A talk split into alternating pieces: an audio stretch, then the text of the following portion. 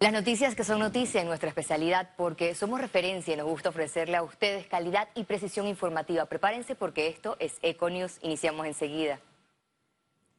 El liderazgo y la transparencia en el gobierno del presidente Laurentino Cortizo generan cuestionamientos en plena pandemia. Las recientes declaraciones del gobernante de pedirle pruebas a los ciudadanos por los posibles actos de corrupción que empañan su gestión son puestos bajo la lupa por la ex candidata presidencial y ex procuradora Ana Matilde Gómez, quien rechaza la postura del Ejecutivo. De hecho, el Ministerio Público entiendo que tiene en este momento casos como el de la compra de los ventiladores, la construcción del hospital modular y, y, puede, y otros que, que se me puede escapar en este momento, que deben haber iniciado de esa manera, aunque también hay ciudadanos que han ido a presentar la denuncia. El liderazgo del presidente lo ven en entredicho con falta de credibilidad en el manejo de la crisis. Se necesita que haya un liderazgo activo desde la cabeza para prevenir los actos de corrupción, porque cuando ya entra el Ministerio Público el delito ya se ha cometido. Y por lo general, cuando las unidades investigativas empiezan a reportar acciones, es porque ya ha habido alguna evidencia de que se está o alguien está usando fondos públicos mal o sea cualquiera de las modalidades de los delitos contra la administración pública. Que se tiene que dar más detalles de las transacciones, de las, por ejemplo, si me reitero en el tema de las contrataciones, se tiene que publicar toda la información eh, sobre los contratos públicos. Eso no se está dando y eso se está requiriendo desde que esto inició en el mes de marzo. Transparencia Internacional Capítulo Panamá tiene una lista de irregularidades en la gestión Cortizo. El tema de los ventiladores fue un catalizador, fue un tema que eh, dejó en evidencia, si se quisiera estudiar en el futuro en la escuela, este tema eh, es eh, cómo no hacer las cosas y cómo sí se pueden hacer bien. Nosotros llegamos a ver incluso a una ministra contestar de salud, contestar eh, un WhatsApp en vivo, eh, eh, donde proveedores le estaban ofreciendo mejores precios para unos ventiladores. Debido a las críticas, las publicaciones y las denuncias, la Fiscalía Anticorrupción adelanta más de cinco investigaciones por supuestas irregularidades en pandemia. Félix Antonio Chávez, Econius. El presidente Laurentino Cortizo instruyó al MINSA a incorporar personal médico del sector privado a hospitales públicos y de requerirse también médicos extranjeros. Esto ante el desgaste del personal de salud que enfrenta la pandemia. Este miércoles Panamá sumó 1.046 casos nuevos de coronavirus. A continuación más detalles. El reporte epidemiológico de este miércoles totalizó 63.269 casos acumulados de COVID-19. 1.046 sumaron los nuevos contagios por coronavirus. 1.460 pacientes se encuentran hospitalizados, 158 en cuidados intensivos y 1.302 en sala. En cuanto a los pacientes recuperados clínicamente, tenemos un reporte de 37.316. Panamá sumó un total de 1.374 fallecimientos, de los cuales 25 ocurrieron en las últimas 24 horas. Joan Pons, enfermero español, relató su experiencia tras recibir vacuna experimental contra el COVID-19 y detalló cómo avanza el proceso para encontrar la cura al virus. También me hago un hisopado para ver si está en contacto con el virus y una vez al mes uh, me hacen una analítica y también un examen um, médico para ver cómo voy haciendo. Y el último fue el 6 de julio y los resultados salieron ya la semana pasada que son magníficos. Ya se vio que la vacuna es segura y también tiene una doble protección. Ahora falta saber, la, pregunta del millón de dólares, saber si es eficaz. Y ahora lo, lo, que están haciendo en esta tercera fase, comprobar la eficacia de la vacuna. Las adecuaciones del Centro de Convenciones Amador Antiguo Figali podrían estar listas para recibir a pacientes COVID-19 este fin de semana, aseguró el director de la Caja de Seguro Social, Enrique Lao Cortés. El Figali eh, tuvo unos problemas de, filtración de agua que ya están resueltos. Las camas ya están allá. Si ustedes pasan por ahí van a ver que las camas están, los concentradores de oxígeno que va a tener cada cama para garantizarle a los pacientes eh, el tratamiento con oxígeno, eh, también ya están en proceso de estar llegando ya. Así que si las cosas caminan como esperamos, ese lugar debe estar listo de aquí al fin de semana.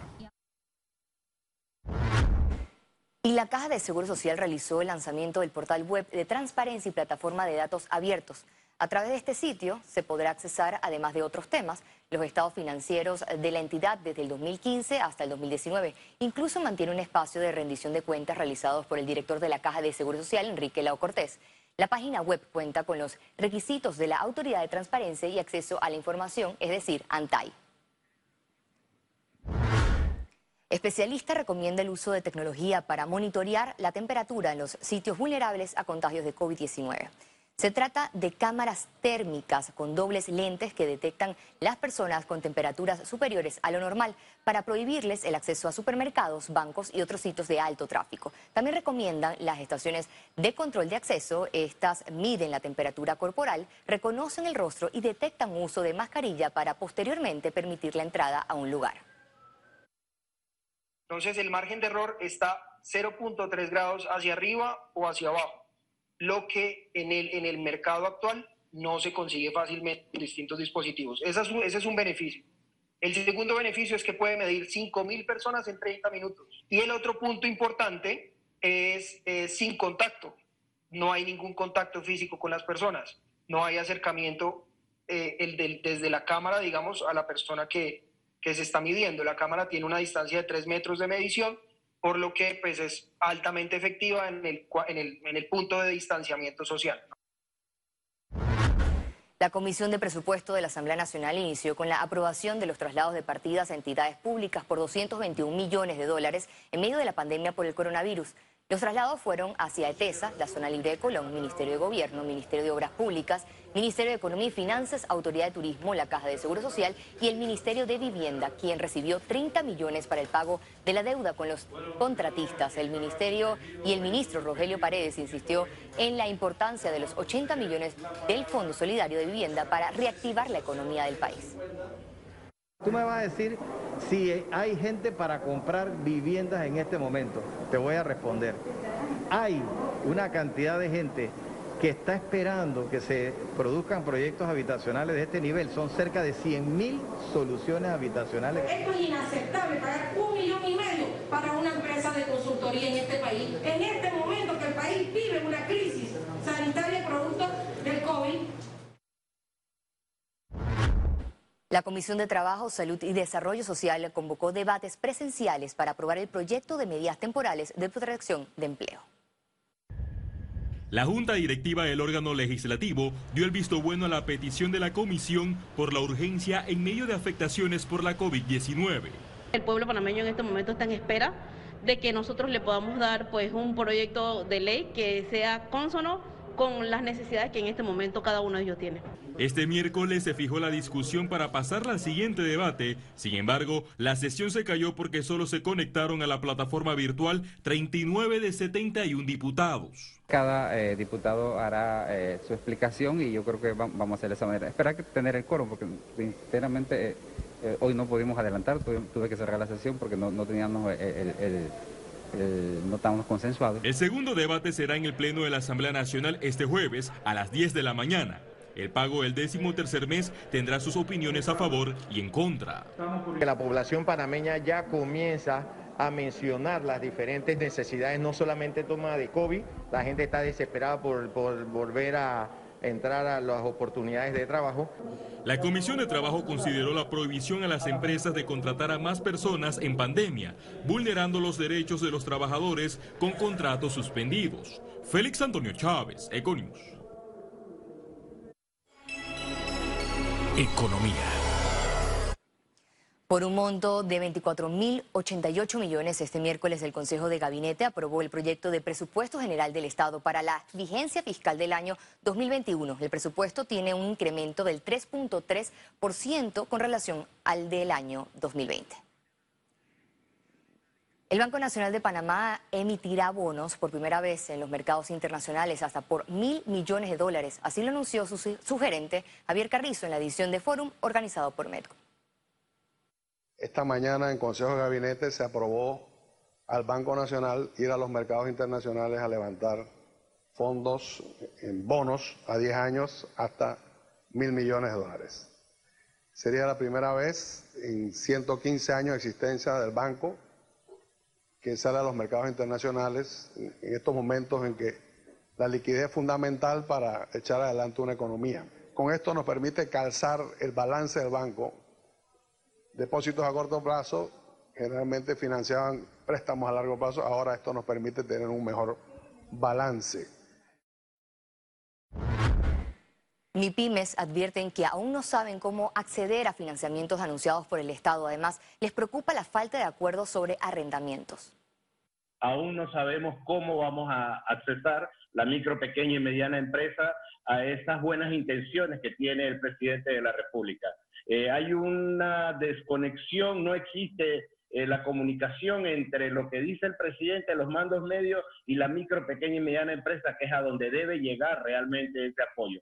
Tenemos una situación con, los arrendadores que no nos hemos podido poner de acuerdo y después de, cuatro meses que, debemos en las galeras, eh, en los diferentes locales comerciales, las deudas ascienden a un número que pone en peligro la apertura. Los productos de bajo precio son la nueva preferencia de consumo del panameño en medio de la pandemia. Así lo reveló un estudio. La situación del COVID-19 impactó el estilo de vida y comportamiento de consumo.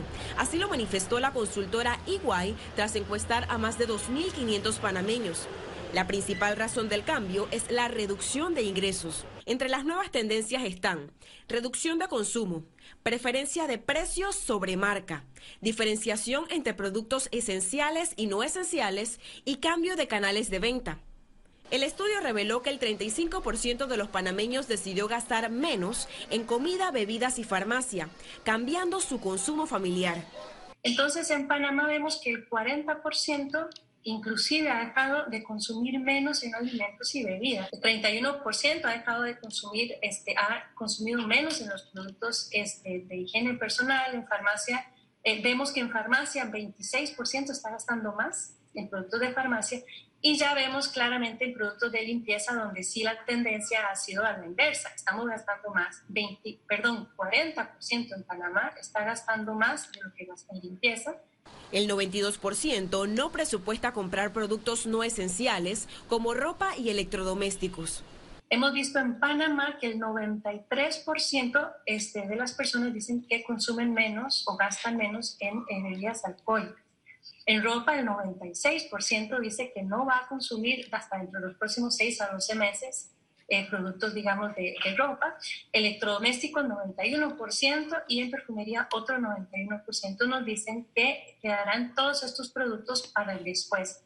Para el Instituto Panameño de Derecho de Consumidores, los hábitos de consumo fueron desmejorados, pero no lo ven como una tendencia permanente. Porque no hay la chance, efectivamente, de hacer como ocurría antes, de visitar un día eh, como hacen muchas personas, compra de, tubérculo en un lugar, de carne en otro, de grano en otro lugar, porque ya sí o sí tiene que salir a comprar de, forma determinada y final a un solo lugar o a lugares muy cercanos, sin importar el precio, la condición o la calidad de estos productos. Entonces eso de salida afectó los hábitos de consumo y la capacidad de consumo del consumidor por sí solo.